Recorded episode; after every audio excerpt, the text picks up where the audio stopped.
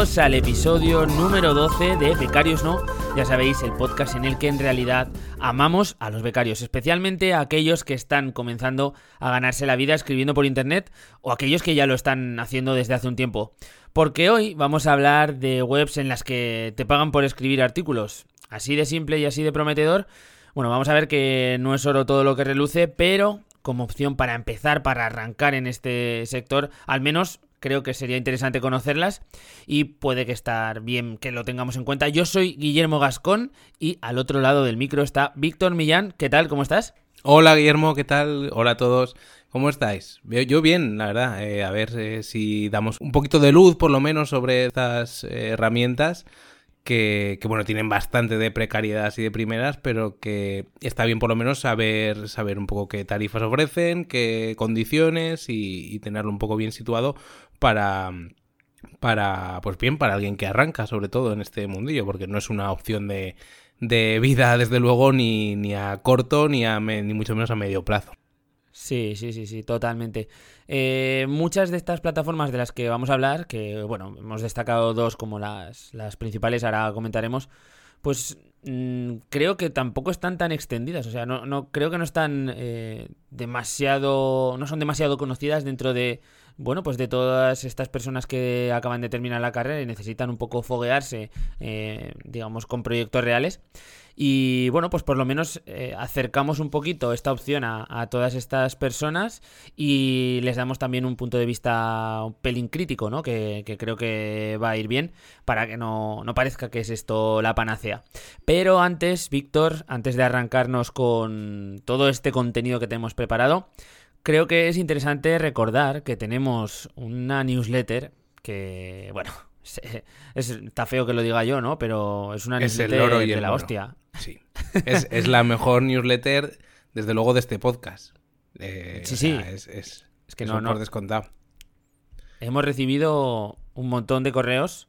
Eh, no, mentira. Eh, bueno, queríamos deciros que tenemos una newsletter de empleo, de empleo y diversión, que nos gusta llamarla a nosotros, porque lo que contienen los emails que vais a recibir si os suscribís pues son ofertas de trabajo que nosotros hemos cribado, hemos eh, sacado ahí entre todos esos papeles amontonados que tenían en, el paro y, las estamos limpiando para que os lleguen eh, ya curadas y no tengáis que estar rebuscando ofertas aceptables, ¿no? Eh, entonces, bueno, pues filtramos en, en todas estas portales donde, donde se publican empleos de todo tipo y rescatamos pues todas aquellas que nos parecen a nosotros eh, interesantes y que nosotros podríamos eh, plantearnos optar a ellas eh, a lo largo de, nuestro, de nuestra carrera profesional, ¿no? Entonces, Víctor, si no he dicho nada loco y, y, me tienes que corregir, creo que es muy sencillo apuntarse a esta newsletter y se publica además una vez al mes, ¿no? Eso es, es muy sencillo. Os podéis apuntar en becariosno.com barra empleo o en el post de cada episodio dentro de la web de becariosno.com. Abajo justo tenéis un formulario que metiendo nombre, email, ya os suscribís. Y la newsletter llega una vez al mes, cada día 23 del mes por Michael Jordan. Y como dices, pues eso son una selección de empleos ligados al periodismo y el marketing online que nosotros hemos rebuscado para eliminar eh, toda la morralla, todo lo que vemos que es un poco abusivo eh, ponemos de vez en cuando alguna beca, pero solamente las que van pagadas. Y también mucho trabajo en remoto, que hay mucha gente que le interesa. Así que está, está gustosita. Ya mandamos un primer mail que tuvo bastante éxito. O sea, había, yo creo que había 15 o 16 ofertas de empleo, que no, no estaban nada mal. Y el 23 de diciembre, eh, es decir, unos días después de que se esté publicado este podcast, va a llegar el segundo con edición especial de Navidad. Así que esperamos que haya mucha gente suscrita. Me gusta lo de gustosita. Gustosita. lo apuntamos porque creo que va a ser ya eh, la palabra que asociemos a esta newsletter. Eh, creo que está todo dicho. Eh, si te parece, Víctor, vamos a, meter un poquillo de contexto sobre todo esto y, pues bueno, introducimos el, tema de hoy.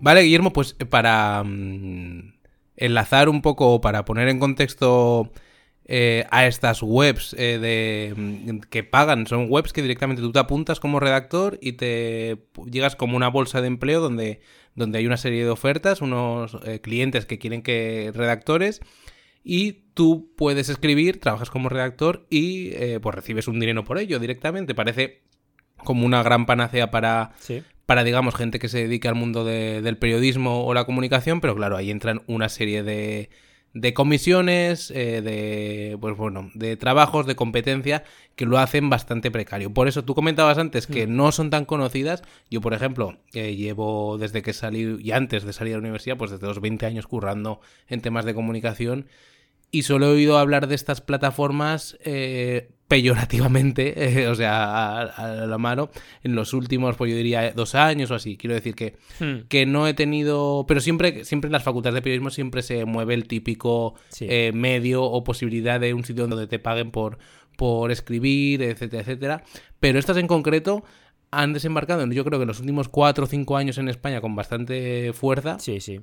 Y si te parece, yo creo que lo mejor para enmarcar un poco a qué nos referimos, eh, he seleccionado un fragmento de un reportaje que fue publicado en el Confidencial sobre, sobre este tema, que si te parece lo leemos porque es el testimonio de una chica que estuvo, estuvo trabajando por ahí bastante tiempecillo.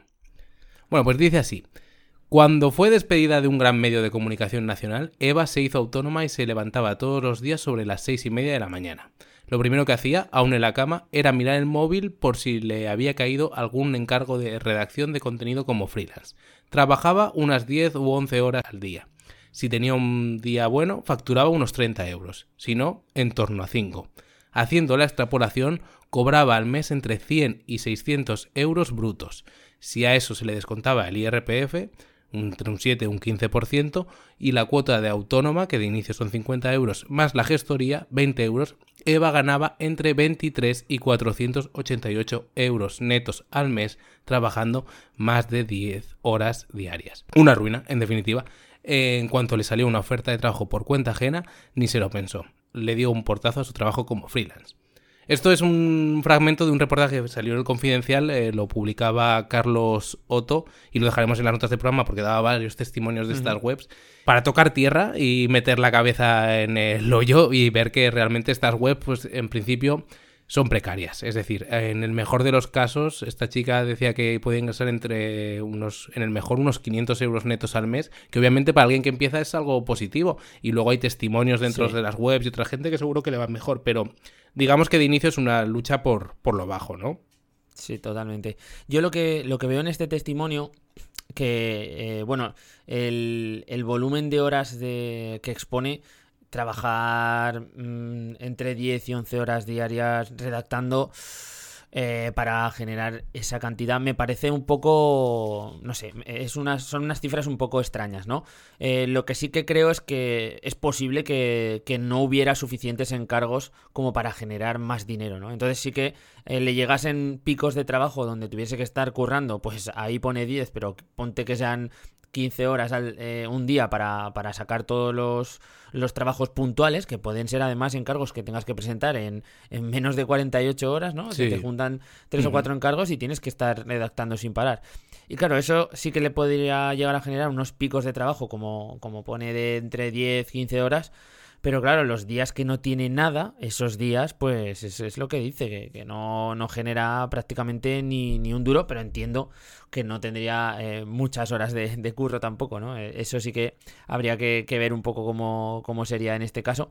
La cuestión es esa, que, que cuando ves estos testimonios y sobre todo ves, ves estas cifras, pues por dentro algo... Uf, eh, tanto en la cabeza como en el estómago te, da una vuelta, ¿no? Y, y te das cuenta de alguna forma de lo precario que puede ser este oficio en, determinadas fases, ¿no? Y lo importante también que es tener eh, o mantener un objetivo claro en el horizonte y visualizar por qué estás haciendo este tipo de trabajo. creo que lo hemos hablado en otros episodios. El hecho de trabajar para, para bueno, ganar un sueldo ínfimo, tienes que tener unas contraprestaciones que sean unos intangibles muy altos. Eh, esto es algo que eh, de alguna forma podrías tener eh, mediante otro tipo de trabajos, pero bueno, que, pues en estas plataformas te permite de una forma sencilla y ágil el, obtener, que es al final eh, conseguir estos primeros contactos con el mundo de la redacción, pero sobre todo lo importante es ver que de cara a un futuro, a un medio largo plazo, pues esto no, no es sostenible, ¿no? Yo creo que eh, vivir además con un sueldo de 500 euros, trabajando sin conocer, sin conocer mañana si vas a tener carga de trabajo, no vas a tener carga, y sobre todo esa, esa variación del sueldo, que ponía, unas veces facturaba, no sé, 50 euros y otros facturaba entre 23 y 488. Pues que es, esa variación es, es inasumible para tener una vida estable, ¿no? Totalmente. Yo, aquí veo también que, a ver, el reportaje, él intenta eh, o recoge casos, también recoge alguno que le va bien, ¿eh? pero recoge casos sobre todo de mucha precariedad y sobre todo de gente que se ha quedado un poco descolgada en un momento dado y que se ha tirado a eso.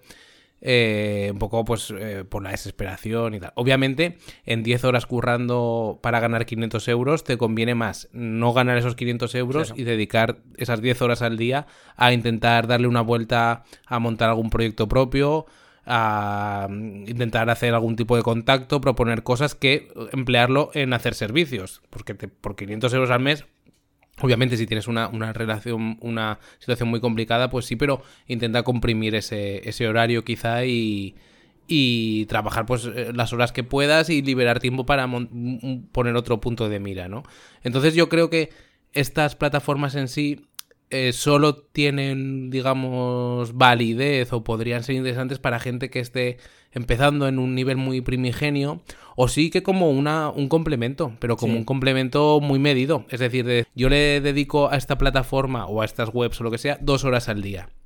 Habrá veces que saque 10 euros y habrá veces que si me va bien pueda sacar 30 pero ya está, porque si no, si vemos que si, como el caso de, de, pues de algunas personas que recogía este reportaje o de gente que puede ser que dedique el día entero a, esto, al final se junta con una situación bastante complicada, ¿no? Eh, es decir, es entregar todo el, todo el tiempo, desde luego, no hay que medirlo mucho. De todas formas, podemos nombrar, si quieres, las dos plataformas principales que hay en España y, algunas más, y en España y en América Latina. Y si quieres, luego hacemos un checklist que hemos hecho más o menos. Ya decimos, nosotros no hemos utilizado estas plataformas.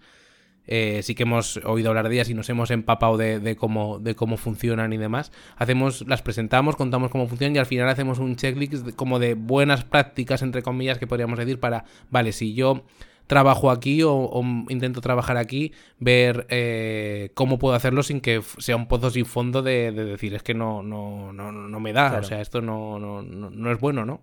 Totalmente, sí, sí. Vamos si quieres pues entonces a, presentar la primera de ellas. Eh, hemos seleccionado un poco por, trayectoria y por resonancia eh, en una plataforma que se llama Text Broker. Y bueno, pues eh, como comentábamos desde el principio, al final es una plataforma que, que pone al, e, e, en contacto, por así decirlo, personas o empresas que necesitan redacción y eh, personas que ofrecen este servicio, ¿no? Redactores, que pueden ser periodistas o puede ser cualquier persona que, tenga, pues bueno, esta habilidad de, generar contenido escrito, ¿no? Víctor, tú esta plataforma le has echado un ojo a fondo. Eh, ¿Alguna cosilla que, podamos destacar y que, que sea lo principal de ella? Sí, eh, TextBroker, como la otra gran principal plataforma que vamos a hablar, que es Low Post, ya la nombramos porque yo creo que son primos hermanos, ¿no? Funcionan, bueno, una de las claves es que funciona con sistemas de puntuación, es decir, tú llegas, o sea, yo mismo ahora me podría registrar y soy un nuevo usuario y me aparecerán una serie de como de... Eh, pues de clientes o de ofertas de redacción y digo, pues eh, bueno, eh, me apunto para ver si, si, me eligen para redactarlo. Y va con un sistema de puntuación en el sentido de que al principio igual tengo que coger los trabajos mejor pagados o los que tienen menos competencia y conforme pues típico sistema de estrellitas vas subiendo y eh, vas cogiendo mejores encargos mejor pagados también. Y la, la, panacea de todo esto es cuánto se paga, ¿no? Pues por ejemplo, Text Broker, hemos sacado aquí la lista de precios va para una calificación bajita de dos estrellas 0,70 céntimos palabra y para un super un, un super usuario con todas las estrellas llenas 4 céntimos palabra. Eh, ¿De qué hablaríamos esto? Pues bueno, de hicimos cuentas para mil palabras, digamos, eh, puede ir de 7 a 13 euros a unos 40 euros. 40 euros si fueras un super usuario por mil palabras, ¿no? O sea, estamos diciendo, por aclararlo un poco, entonces, un, usuario que se registra hoy, un redactor que se registra hoy, parte de la base de tener cero estrellas, por ejemplo, en, en Text Brokers, ¿no? Entonces, eh, al principio vas a cobrar lo mínimo por, por esa.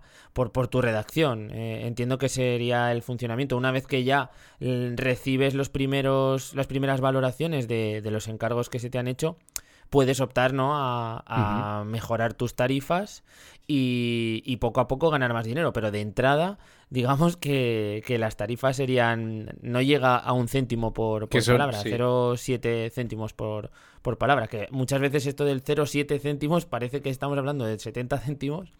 Pero son. es menos de un céntimo lo que cobrarías por, por palabra. Pero bueno, que, que es es la tarifa que hay de entrada, ¿no? Y tienes que pasarla un poco para también para demostrar tu valía y, y bueno, que, que, que, cualquiera puede apuntarse, pero claro, tienes que pasar ese filtro de, de, calidad, ¿no? Por así decirlo. Eso es. Y, pero eso, los cálculos, para que la gente se haga una idea, por unos eh, por unas mil palabras que vienen a ser una hora y media de redacción o menos, si, si tienes más o menos práctica o depende del tema, pues unos 7 euros, ¿no? Por mil palabras, que, que viene a ser, eh, claro. pues yo creo que algo más de dos folios, tampoco eh, depende de la letra que pongas y demás, pero es, es, una burrada, ¿no? Y luego puedes llegar a 40 euros, pero claro, también, ¿qué pasa? Que lo que comentaba, lo que comentan también mucha gente que ha utilizado estas plataformas es que, por ejemplo, a la mínima que hay un pequeño discordia con algún cliente, algún fallo, te ponen una nota de un, sí. de un 1, una estrella, y se quedan tan anchos y lo único y que has hecho es entregar, ha sido entregarlo eh, pues 10 eh, minutos más tarde, o no le gusta, pero te ha pagado 7 euros por ese encargo, pues que quieres que entregue por 7 euros, ¿no? Entonces que es realmente muy complicado llegar a las cuotas de 4 céntimos palabra. En realidad, la media, por lo que hemos podido ver, se queda a unos 13 euros eh, las mil palabras, más o menos, ¿no? Que low post, por el contrario, eh, por, por, compararlo. Puede pagar un poco mejor en general. Hemos hecho un cálculo que por unas mil palabras puedes obtener unos 17 euros, pero parece eh, que, que, bueno, que también tiene unas cuotas, digamos, más, más importantes porque se pueden quedar entre un, un 20 y tantos y un 34% de, de, de, del dinero. O sea que, que hay que hacer,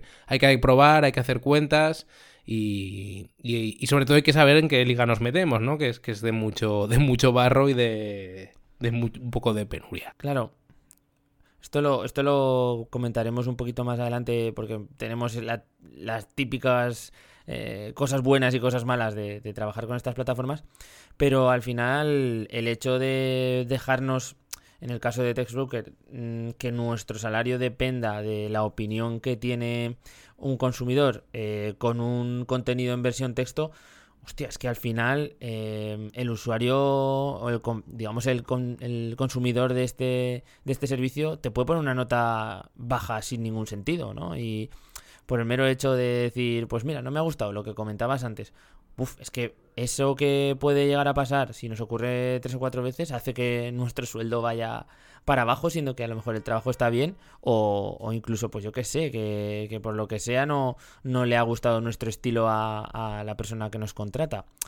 Eh, depender de esto para, para que se nos califique o que tengamos ese sueldo, me parece un poco arriesgado, ¿no? Dejarlo en manos de, de directamente la, la, graduación en estrellitas. Claro, es que hay algo que tenemos que tener muy claro y es que esto no, no es periodismo como tal, es redacción al peso. O sea, y al peso por kilos el, Totalmente. la palabra al 0,0, pues eso, 0,007, ¿no? Sería como se paga en la palabra al nivel más bajo. Euros. Sí. sí, sí, eso es, euros. Eh, o sea, sí, una, sí. una, auténtica burrada, ¿no? De, de, de, de, tirar por lo bajo. Entonces, redacciona muy mal eh, nivel. Yo, por eso eh, decimos que la, la, la, hemos hecho este programa porque hay interés por este tipo de plataformas, porque si no, no existirían.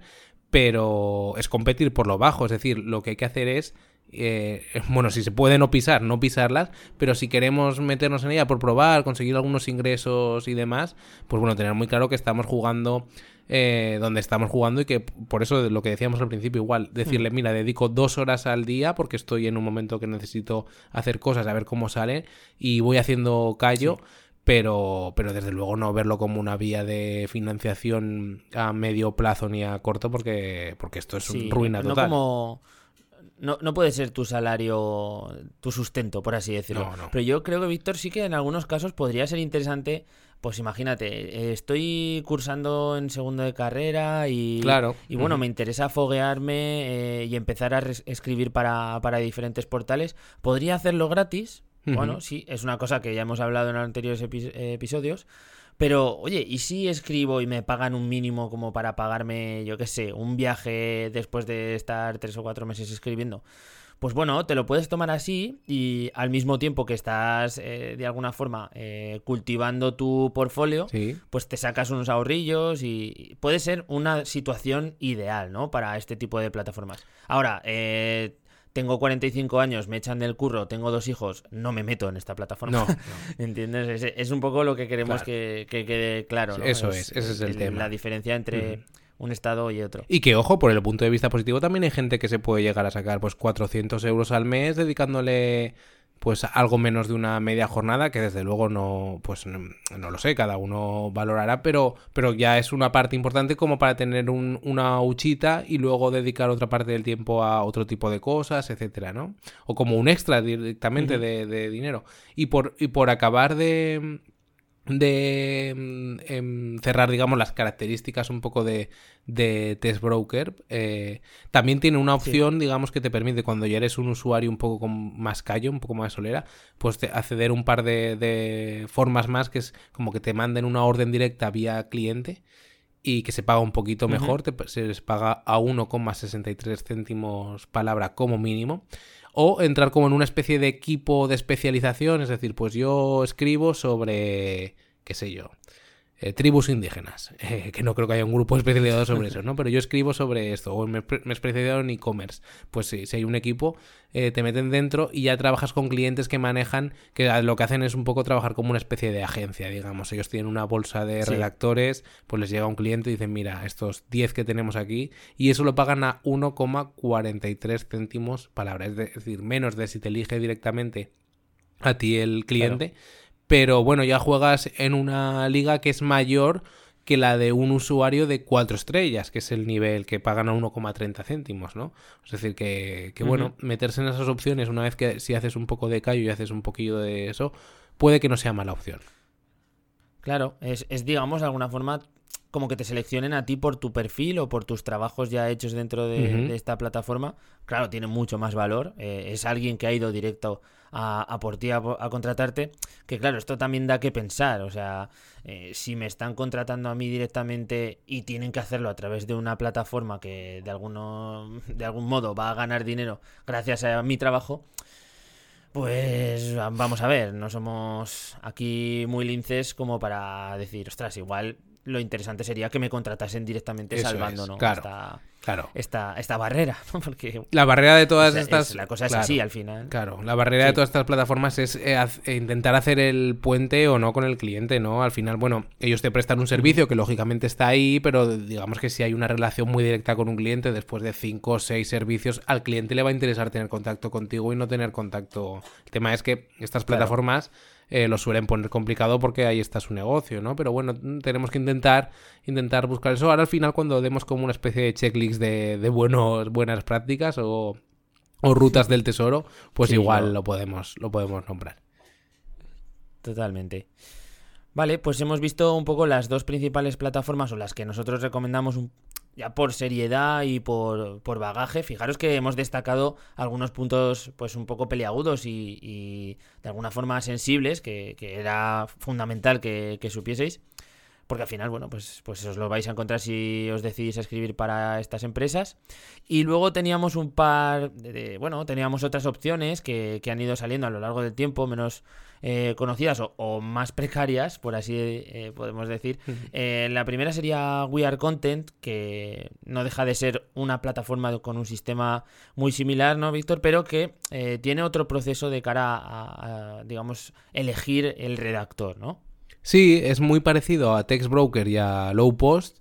eh, y si bien Text Broker y Low Post también funcionan a veces con un sistema de pujas y bueno, el sistema de puntuación, aquí en We Are Content, que es una plataforma que lleva poquito tiempo, yo creo, eh, pues es más a saco, o sea, es como si fuera un concurso. Tienes que publicar tu que quieres entrar en esa oferta, luego los que los cinco primeros que dicen que quieren participar entran, luego hay que entregar el artículo antes de 48 horas, es decir, como una carrera de obstáculos que yo en principio huiría de ahí, o sea, lo, nombramos por porque bueno, porque al final son son alternativas y demás, pero yo creo que un poco, o sea, fue que igual venden mal el sistema y luego es la mejor plataforma de todas.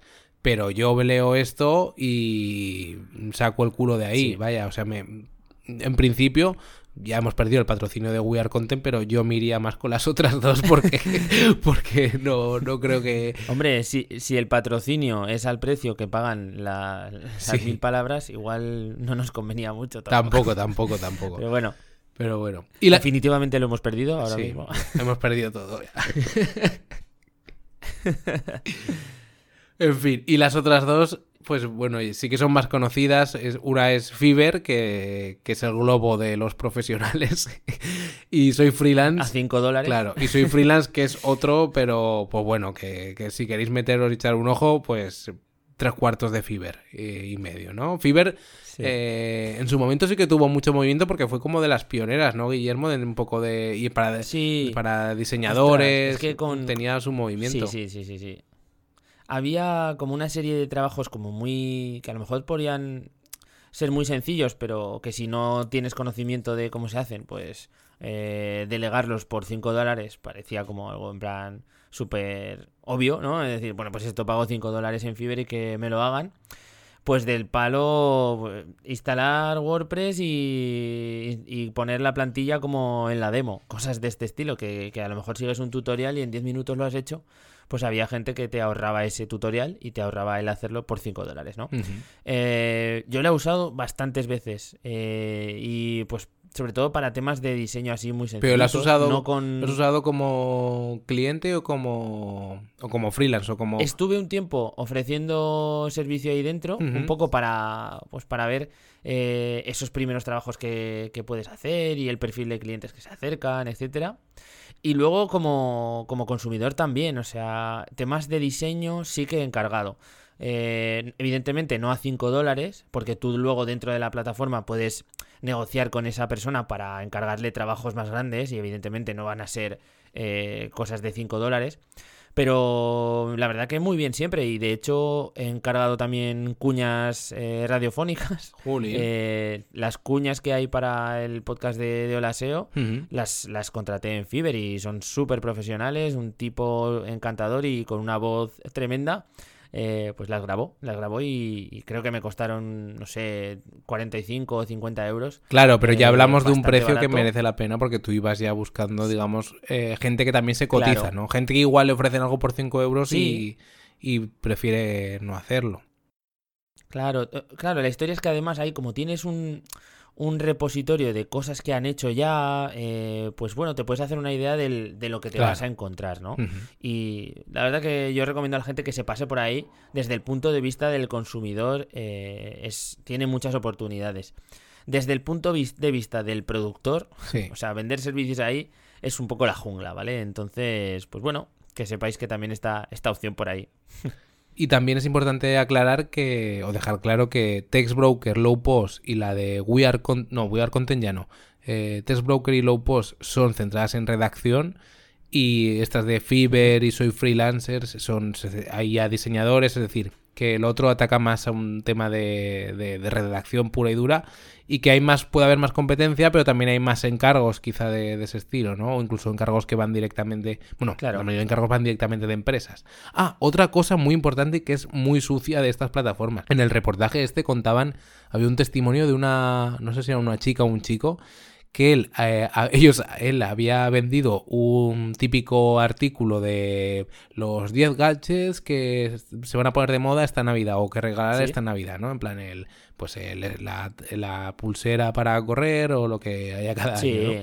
y resulta que él lo vendió en esa plataforma para un cliente indeterminado y resulta que luego vio que ese reportaje había aparecido en un gran medio de comunicación, no lo aclara, no dijo el nombre, pero digamos que, que, con millones de visitas cada día, ¿no? Es decir, que ese medio de comunicación le sale más barato contratar por plataformas de este tipo que decirle a un redactor que tenga en plantilla o un freelance directo que tenga, digamos, colaboración con él, decirle, eh, redáctame esto. O sea, fíjate a qué nivel llegamos. Porque claro, si tú redactas un texto que luego va a ser leído por, eh, no sé, 50, 100 mil personas, hablamos de un valor a nivel ya solo de publicidad y encima que seguramente tendría, al ser algo de gache, de, eh, enlaces de afiliación. Totalmente. Eh, Yo me vuelo, me vuelo que este tipo de, de redacción son, bueno, redacciones muy SEO, ¿no? De, muy del departamento SEO que tenga el medio de turno que diga, mira, pues para Navidades necesitamos los típicos eh, contenidos de los regalos para hombre, los regalos para mujer, los gadgets que para regalar tecnología en Navidades, cosas de estas, ¿no? Que es que es tipiquísimo.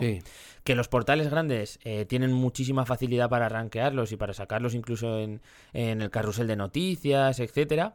Pues claro, tener a un redactor de los que tienes en plantilla eh, que está acostumbrado a hacer otro tipo de contenido, lo pones a, hacer estas notas que al final no dejan de ser recopilar pues otras, eh, yo qué sé, publicaciones que hay por ahí, curar contenido y encontrar los 4 o 5 gadgets más vendidos en Amazon. Eh, pues te sale muchísimo más rentable ir a una plataforma de estas y a lo mejor pagar, yo qué sé, mm, pone el doble de, lo que hemos hablado antes. Pon que pagas, en vez de 40, pagas 80 euros por un artículo y, madre mía, le sale muy, muy rentable. Sí, y no, y no habrán pagado 80 euros. No, ¿eh? no, seguro que no. ya te lo digo yo. Sí, sí. Pero vamos, en fin. Bueno, Guillermo, pues si te parece, vamos un poco con las pros, que sí pues, se puede decir, y contras de, este tema, ¿no? un poco las conclusiones, ¿no? Eh, Eso es. La primera de todas es muy... Eh, vamos a empezar por las cosas buenas y, reservamos para el final un poco eh, las malas que ya les hemos dado un poquillo de cera. lo primero que nos permite arrancar de forma muy sencilla, muy fácil, nos lo ponen, digamos que lo complicado a veces es encontrar gente que necesite redacción, ¿no? Estas plataformas atraen a, estas empresas. Nosotros simplemente tendremos que darnos de alta y elegir con qué cliente queremos trabajar y poco a poco currarnos nuestro perfil dentro de ellas, ¿no? Sí, o sea, eso lo que has dicho antes, sobre todo para gente que esté en la universidad o recién salida de la universidad, pueden probarlo, eh, pueden dedicarle unas horas y ver, ver qué tal va.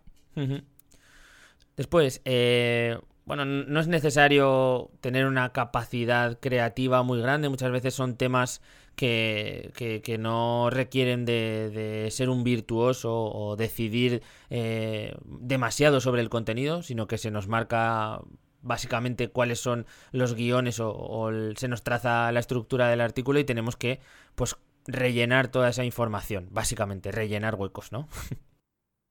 Sí, sí, no, no, no tiene. O sea, es, algo rápido que también puede ir eso muy bien para, para gente que sea. Que, que le dé bien escribir rápido, que no. Que yo qué sé, que, tampoco tenga mucho. le dé mucho palo escribir textos que sabe que igual no están del todo bien. Vaya. Sí, exacto. No, están muy documentados y demás. Es decir. Eh, más, más mierda sobre lo mismo, ¿no? Porque al final si, si nos convierte en profesionales, que igual no somos todos rigurosos que deberíamos ser, mal negocio. Pero claro, si estamos jugando eh, en este tipo de competición, pues es que hay que bajar al barro, no, no queda otra. Totalmente. Sí, sí. A ver, yo he apuntado una cosilla aquí que me ha parecido un poquito inteligente, que es, al final, eh, tú vas a hacer encargos para empresas que finalmente vas a conocer porque te van a pedir, porque muchas veces entiendo que en el encargo te, te darán información sobre lo que vas a escribir y para quién es. Y esto, quieras que no, si comienzas a trabajar de forma continuada con alguna empresa, puedes llegar a forjar pues ciertos lazos, ¿no? Y, y en un futuro pues tener contactos de portales donde es posible que, necesiten contenido y cosas de este estilo. Me parece que es también una opción para, pues para conocer portales que demandan esta, este tipo de contenidos.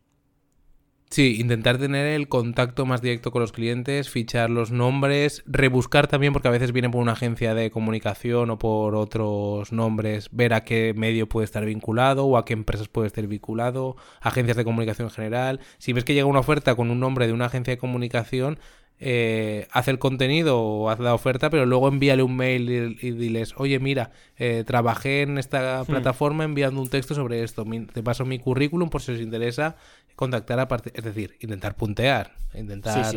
eliminar los costes y trazar pues eso labores hacia el futuro. Nunca sabes de un cliente cuando te puede salir luego pues algún tipo de feed o de colaboración que ya sea mejor mensualmente o si te pones a trabajar como redactor freelance o, o empiezas en ese, en ese mundillo. Y luego, pues lo, lo, lo último eh, que bueno, que puede ser un extra de ingresos, ¿no? mínimo o bueno, pero un pequeño extra de ingresos, eso viéndolo como algo positivo. Sí, en el punto anterior, Víctor, un, truquito que se me ha ocurrido sobre la marcha, si, si nos dan un encargo en el que no se pone información sobre quién es el cliente ni nada por el estilo, y nosotros entregamos un texto neutro, em, evidentemente a lo mejor luego lo retocan, cambian el nombre, pues tal, pueden hacer pequeños cambios, pero nosotros podemos hacer una búsqueda en Google. Ah, claro, claro. Entrecomillando nuestro propio texto y, ver dónde se ha publicado esto, ¿no? Y de alguna forma descubrir para quién eh, hemos estado escribiendo, al fin y al cabo. Podría ser una de las opciones oh. para conocer hacia dónde va nuestro contenido es el truco más evidente, pero que no lo habíamos dicho, así que está genial, joder, macho, es verdad, ¿eh? Sobre la Claro, es que eso hay que chequearlo todo, hay que, hay que, es verdad, hay que, si no sabes cuál es el cliente al que has entregado el texto, búscalo. Este, eso es lo que dice, es lo que has dicho, es tan fácil como entrecomillar y te sale te sale el texto completo o, muy aproximado. Exacto. Sí, sí.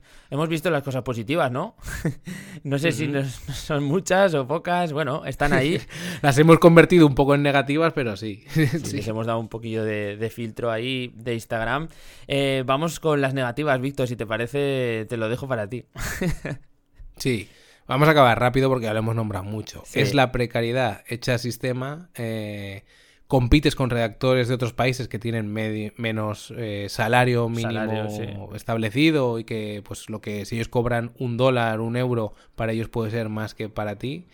Eh, y deberías salir lo antes posible. Eh, intenta puentear, eso es lo que comentábamos, intenta ir hacia el cliente que le has vendido un par de textos, intenta ir. Y si, y si quieres, pues acabamos ya con esta checklist, digamos, de supervivencia que, que hemos elaborado que, es un poco lo que hemos comentado, pero recopilarlo. El, primer punto, entérate de si los clientes te van a poner la firma. Esto es importante porque si estás empezando, eh, puede ser un factor para luego a futuro salir de estas plataformas y decir, eh, mira, he escrito estos textos que van firmados y eso es importante. Yo creo, aunque sea un blog... Eh, un blog corporativo, cualquier cosa, algo que tú creas que, quieres dejar la firma, si te piden un texto de cerrajeros, pues igual no te interesa, ¿no? Pero, claro, claro. Pero si escribes algo que crees que tiene más o menos chicha y que te gusta, intenta hacer porque te pongan la firma. Eh, porque eso ya te puede servir para tener tu pequeño portafolio, eso, aunque sean pequeñas empresas.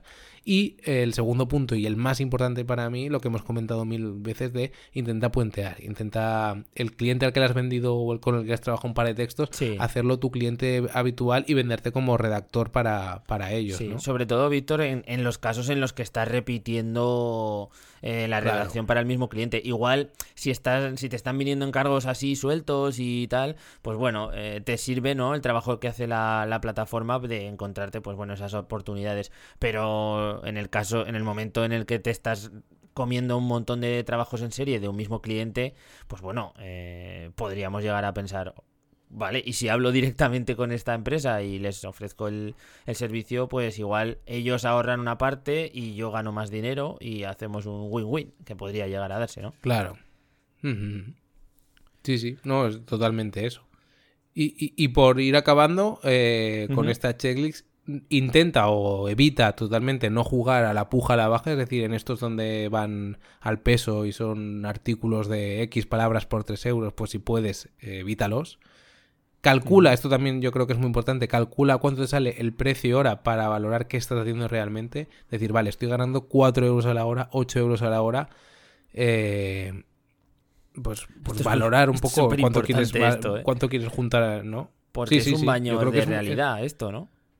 Sí, yo creo que es la forma más fácil de decir, eh, mi tiempo vale eso, o lo que decíamos antes, o decir, vale, si voy a estar con 4 o 8 euros a la hora, igual me conviene más si tengo un sustento o, o tengo una opción, pararme a pensar y decir, vale, eh, ¿qué monto yo o cómo lo enfoco o qué puedo hacer, etcétera, etcétera, ¿no? Eh, porque al final son, son cosas muy pequeñitas. Y luego, eh, como en esta plataforma algunas como Test Broker te dan la opción de especializarte o entrar en grupos y tal, unido junto con lo de poner la firma, intenta especializarte. O sea, si a ti te gustan X temas, intenta coger empleo solo de ese tema o trabajo solo de ese tema porque así podrás crear cierto portafolio que luego te podrá servir para venderte eh, con, pues con una web personal o como redactor freelance. Si tú consigues meter firma y especializarte en un tema, pues seguramente tienes ya un camino bastante importante hecho. Sí, sí, totalmente.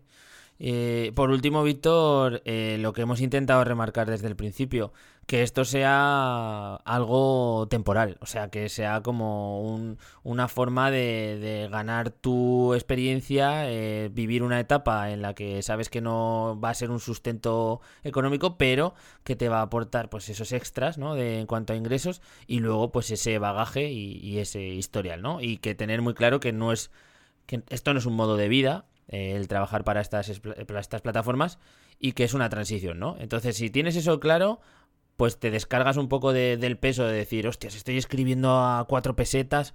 Dices, bueno, ya lo sabes, esto es lo que hay, me dan una opción para, para yo poder ir probándome y ya está, y a tirar para adelante. Es un poco el mensaje con el que queremos dejaros en, mente. Las plataformas están allí, están haciendo un trabajo y, dan un buen servicio. Eh, todo tiene su parte positiva, todo tiene su parte negativa, aprovechar eh, todo mm, para, vuestro favor, ¿no? Y, aplicarlo a, vuestra trayectoria profesional. Víctor, eh, hemos tenido un programa completito, ¿no? Yo creo que ha quedado bastante redondo. Sí, un programa durete, ¿eh? O sea, este ha sido de los, de los duros porque al final son temas que no son muy que son, que pues hablamos de precariedad, hablamos de temas que igual no gustan, pero creo que también es útil porque mucha gente igual, pues hay gente que igual dice, hostia, pues esto me puede venir bien para intentar eso, probar un par de horas y ver si me saco algún dinerillo o voy haciendo un poco de portafolio y luego gente que igual está metido en esa espiral, pues que que también intente salir o bueno yo creo que hemos hecho la labor pero a mí este podcast o sea este episodio en concreto ha sido ha sido fastidiado ¿eh? Guillermo no ha, sido, no ha sido una jarana sí no no es de los de fiesta y diversión pero que es que estamos en un sector en el que la fiesta y la diversión están poco rato y están bien escondidas. A Ramón a Ramón no se le ha visto por este episodio. Ni creo que se vaya a asomar, me parece. Bueno, pues aquí termina este episodio número 12. Esperamos que, os haya gustado y si es así, pues como siempre os invitamos a, que dejéis vuestra valoración 5 estrellas en Apple Podcast, dejáis ahí vuestro comentario junto con esas 5 estrellitas. Nosotros no vamos a cobrar más por porque nos dejéis esas 5 estrellitas, eh, porque no vamos a cobrar nada, pero, pero al menos, pues bueno, contamos con, vuestro favor. También, también podéis escucharnos, como siempre, desde Evox, eh, o por lo menos eso tenemos entendido. Estamos esperando que se nos actualice el feed Y la verdad es que también nos ayuda que, dejéis allí vuestros likes y, comentarios si, si, os gustan los episodios. Y para los que escucháis música desde Spotify, pues también estamos en Spotify porque tenemos que estar en todas partes, Víctor. Así que nada, nos escucháis, nos escucháis desde donde nos escuchéis. Un abrazo muy fuerte y nos escuchamos también en 15 días. Un abrazo. Chao, chao. Hey, que he visto que me habéis nombrado. Perdón, estava en classe de catalán, mira que bien lo parlo. Becaris no és el millor podcast del món. És una sort que treballi en ell. I recorda, no oblidis deixar el teu valoració de 5 estrelles. Això ens ajuda a seguir endavant igual a que em contractin. Dicen que tengo un acento perfecto.